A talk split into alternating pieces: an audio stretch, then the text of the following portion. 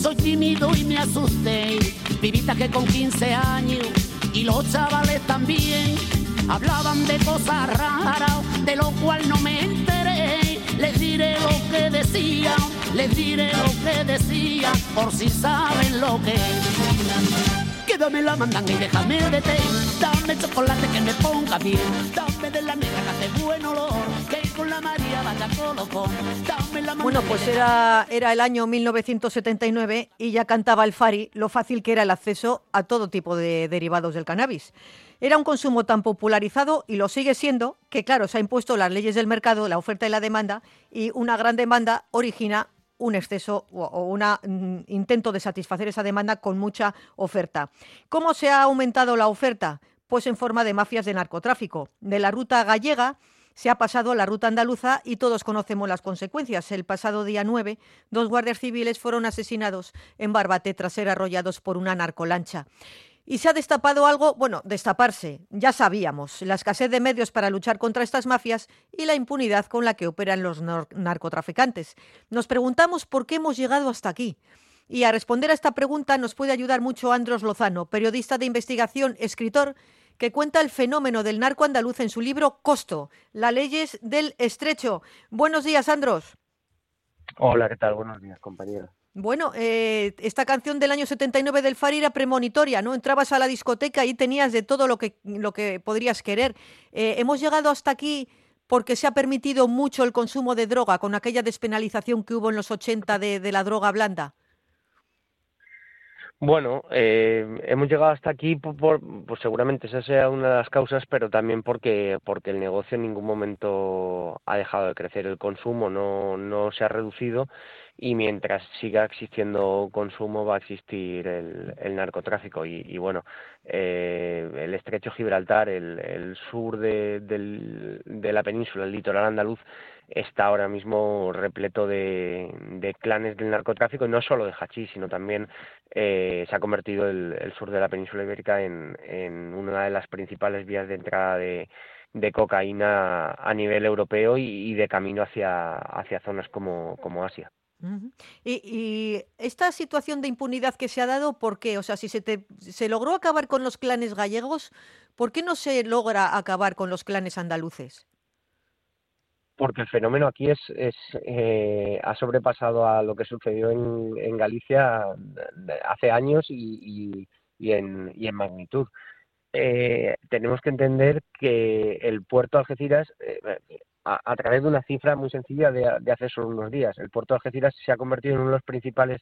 vías de, entrada de cocaína en Europa y la semana, eh, la semana anterior a la muerte de esos dos guardias civiles, eh, Vigilancia Aduanera se incautó de 8 toneladas de, cocaína. Es decir, después de los puertos de, de, Amberes y de Rotterdam, año tras año, los puertos de, en este caso Algeciras, pero también el, de Valencia, se, se, son vía de entrada, son vía puerta de entrada principal de cocaína en Europa. Entonces, no tenemos que pensar que simplemente esto es un problema que, que, atañe al hachís, que hay unos solo circunscrito al estrecho o a la comarca gaitana del campo de Gibraltar, sino que los narcos ya han visto, incluso han abierto una vía de entrada eh, apoyándose en las mm, narcolanchas del hachís, han abierto una vía de entrada de la cocaína a través del, de, de lo que se conoce como la ruta africana, es decir, los cárteles colombianos introducen cocaína por el sur de España, aproximándola previamente a, a, a, países como o a la costa de países como Senegal, como Mauritania o como el sur de Marruecos y solo tienen que remontar el, el, la parte occidental del continente y una vez ya se llega al norte de Marruecos utilizar las vías tradicionales del, del hachís. Entonces tenemos que dimensionar bien el, bien el negocio. No, no estamos hablando de, de, unos cuantos clanes de, del, del, narcotráfico gallegos que dejaron el tabaco porque empezaron a ver que, que en la cocaína se ganaba mucho más dinero, sino que ese, ese negocio ya fructífero y asentado que, que se instaló en Galicia, ha visto que, que lo, puede, lo puede multiplicar eh, con creces en el, en el sur del litoral. Ahora se sigue introduciendo cocaína por, por, por lanchas y por puertos de mm, gallegos, pero principalmente se introduce por, por el sur de, España.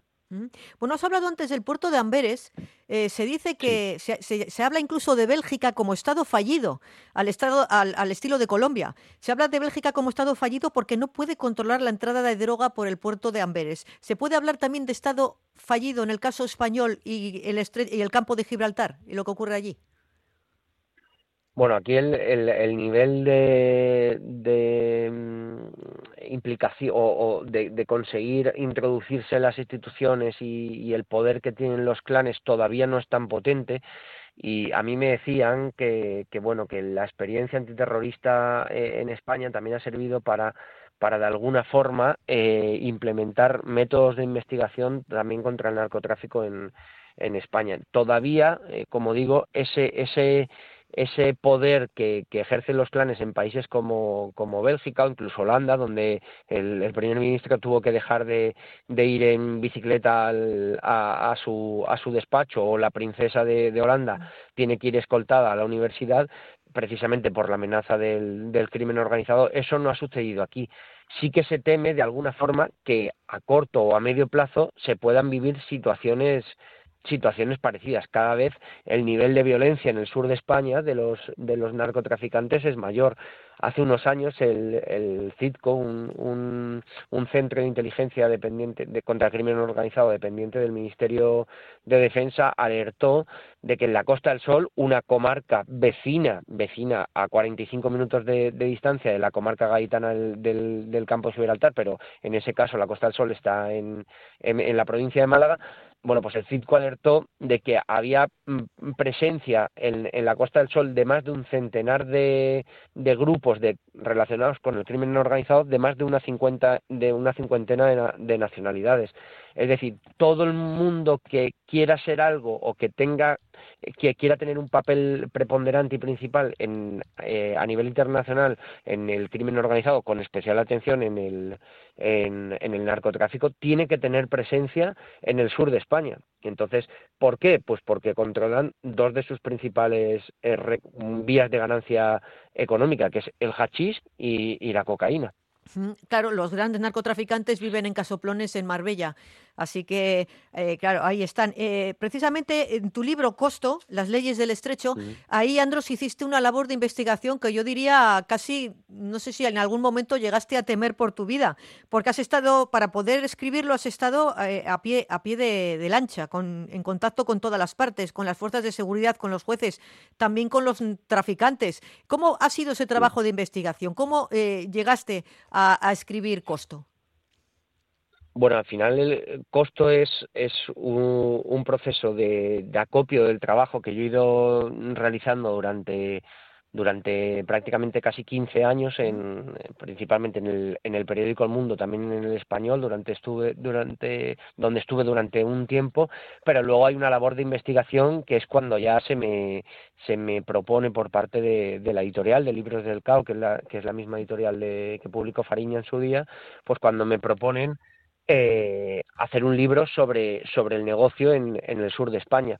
Entonces, eh, ahí llega el momento de, de, ordenar la información que yo ya dispongo, de intentar eh, abrir nuevas líneas de investigación o nuevos testimonios o, o, acercarme a, a, historias, a causas judiciales que yo no tenía controladas y, bueno, ahí, me, como tú decías, me pongo en contacto desde, desde con narcotraficantes, con jueces, con fiscales, con investigadores policiales, hasta el punto de, de un día, que, que es el cierre del, del libro, eh, subirme a una, a una narcolancha, eh, ganarme la, la confianza de, no de un clan, sino de los miembros de, de, esa tripulación que iba a bordo de esa narcolancha, porque yo nunca supe luego a qué plan pertenecía la droga y fui hasta a Marruecos. Mm, les cargaron 2.400 kilos de, de hachís y volvimos a una playa gaditana. Yo fui testigo de, ese, de ese desembarco, de ese alijo, intenté en ese momento que, que algún mm, fotógrafo, algún reportero gráfico pudiera venir conmigo, pero solo se me, solo se me permitió a mí y lo que conté es el relato de de, de, cómo una noche de impunidad se convierte en, el, eh, en, un ejemplo perfecto de cómo es el, el, negocio en el, en el estrecho. Fuiste allí, supongo que, no sé, igual, no sé si miedo, respeto a tus compañeros de tripulación que te dejaron eh, entrar con ellos y, y, y, bueno, como si fuerais de, a dar un paseo a a dar un paseo a, Marruecos. Eh, salisteis de, la costa de Cádiz, llegasteis a Marruecos como el que va allí a tomarse un té y luego volvisteis. O sea, así, en, ese plan. Sí, claro, lo, que más me sorprendió a mí, porque yo, yo estaba en tensión, yo estaba muy nervioso, eh, lo que más me sorprendió es que no, no hubo ningún tipo de, persecución policial ni, ni no, no, hubo nada de eso. Entonces, yo lo que temía es que más que la detención, que yo ya iba ya con el tiempo podría explicar qué, qué es lo mm. que qué es lo que estaba haciendo allí. Yo lo que tenía era un, un, accidente, o que durante una persecución pudiéramos accidentarnos, o que luego, en el momento de, llegar a tierra, durante el alijo, pudiera haber un intento de robo, que, que es algo cada vez más común entre, entre los propios narcotraficantes se enteran de dónde se va a producir un alijo y en vez de ser ellos quienes traigan la mercancía, pues simplemente tienen que tienen que robarla. Entonces, bueno, eh, fue, fue, una mezcla de, eso, de nerviosismo, de tensión y de no saber qué iba a pasar si, si, si había algún tipo de, de, incidente con otros narcos o, o, de una persecución por parte de las fuerzas policiales. Bueno, para escribir tu libro, Costo, has estado en contacto también con investigación policial. Eh, no sé si sabes qué, qué, qué, te, qué ha aparecido por allí o cómo les ha sentado que el ministro Marlasca haya disuelto la unidad de élite de la Guardia Civil contra el narcotráfico en Andalucía, el OCONSUR. Eh, y en todo caso, ¿qué opinión tienes tú también de, de, la disolución de este, pues, de este, de esta unidad de élite, digamos? Sí. Bueno, eh, ahí eh, lo que, porque la, disolución de esta unidad de élite fue, fue de una manera bruta y sin, sin, sin transparencia, no, no se llegó a explicar. ayer, precisamente, el, ayer antes de ayer, el ministro del Interior argumentó que, bueno, que, que hay una investigación judicial eh, en torno al, al, que era jefe de en ese momento el, un teniente bueno hoy es teniente coronel en ese momento era comandante de la Guardia Civil que estaba al frente de, ese equipo de, de, de antinarcos. Eh, entonces eh, nunca se nunca se llegó a explicar por qué. Se, se argumentó de alguna forma sotoboche que era un grupo que costaba mucho dinero porque mm. porque no solo eran en torno a 150 miembros operativos haciendo operaciones policiales de, de, de, Almería a Huelva prácticamente cada día sino que a su vez pues tiraban de grupos como los GRS o los o los GAR de la Guardia Civil y, tenían que desplazarse eh, durante días o durante semanas a, a distintos puntos de, de Andalucía. Eso es lo que se argumentó un poco, pero detrás, en, eh, de lo que va escondiendo o lo que se va sabiendo de esa investigación judicial de, este jefe de, de, la unidad de, de Loconsur, es que existe una,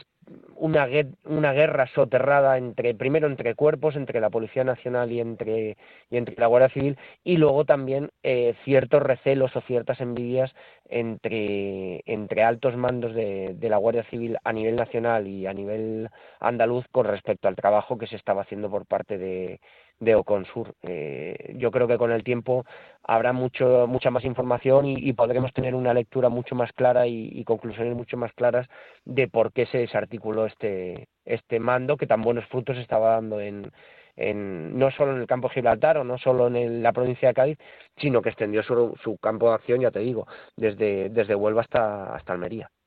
Bueno, eh, parece que con el asesinato de estos dos guardias civiles el pasado día 9 y la forma además que encima se retransmitió prácticamente en directo por, por eh, unos eh, vecinos de Barbate que encima se burlaban y jaleaban a los asesinos, a los narcotraficantes, mm, el hecho de haberlo visto todo el mundo casi en vivo y en directo, la hazaña, la manera en la que Mm, se cargaron esa pequeña lancha de, la Guardia Civil, que era, era poco más que una, una balsa de, niños, una, una, pequeña Zodiac. Eh, ¿Tú crees que eso será un punto de inflexión para que se mm, zanje ya el problema este de la impunidad del narcotráfico en el campo de Gibraltar o, o, crees que la cosa va, va para más años?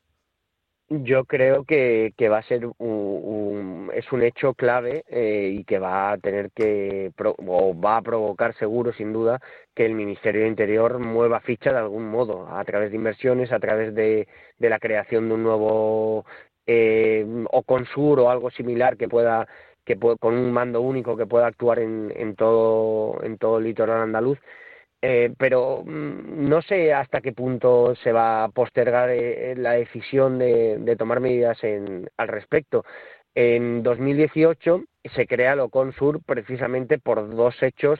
que, que, ahora mismo estamos reviviendo de alguna forma y es en un, en un momento dado, en la primavera de 2018, se, se consigue la evasión a la fuerza a un narcotraficante que pertenecía al clan de los Castaña eh, y que había sido detenido y trasladado al hospital de, de la línea de la Concepción y un grupo de encapuchados se, se, presentó allí y a la fuerza agredió a dos policías nacionales que lo estaban custodiando en ese momento porque tenía alguna herida y, se lo llevaron a, la fuerza a este narcotraficante, Samuel Crespo, y aquello, aquello conmocionó también al país, pero es que solo unos meses después, en, en el verano de 2018, una narcolancha que acababa de ser eh, devuelta a su, a su propietario en el puerto de Algeciras y que semanas atrás había sido incautada porque precisamente llevaba combustible a bordo, eh, era una narcolancha de logística o secundaria de las que proveen de, tripulación, de combustible o de víveres a, las narcolanchas que de, de mayor eslora que operan en el estrecho, bueno, pues eh, esa narcolancha que acababa de salir de hacía una hora, hora y pico del puerto de Algeciras,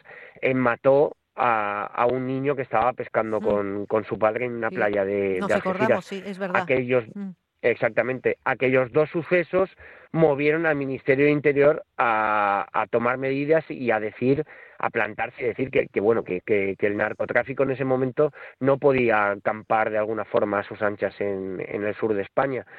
Eh, se monta Locón en 2018 y dura hasta septiembre de 2022 con, con, grandes frutos, no solo en cuanto a nivel de detenciones o de incautación de, de mercancías, sino también en, en cuanto a, la lucha contra el blanqueo de capitales. Solo en 2021 eh, se, se, consiguió recuperar 250 millones de euros de procedentes de, del narcotráfico. Entonces, bueno, yo creo que ahora el Ministerio de Interior tiene que, mover ficha de alguna forma y, y, tiene que actuar. No sé de qué modo, no sé qué, de qué forma lo va a hacer, pero, pero que es evidente que, que, se van a tomar medidas, porque la presión a la que está sometida ahora mismo la Dirección General de la Guardia Civil y, el ministro es muy grande. Bueno, pues aquí tenemos a Andros Lozano, su libro Costo, las leyes del estrecho, editada por Libros del CAO, y que es desde luego un trabajo muy interesante, muy impresionante para conocer lo que está ocurriendo allí en el campo de Gibraltar y en el que, eh, pues, Andros, eh, a veces igual hasta te has podido jugar tu propia vida. Muchas gracias, Andros. Venga, muchísimas gracias a vosotros. Un saludo, buen día.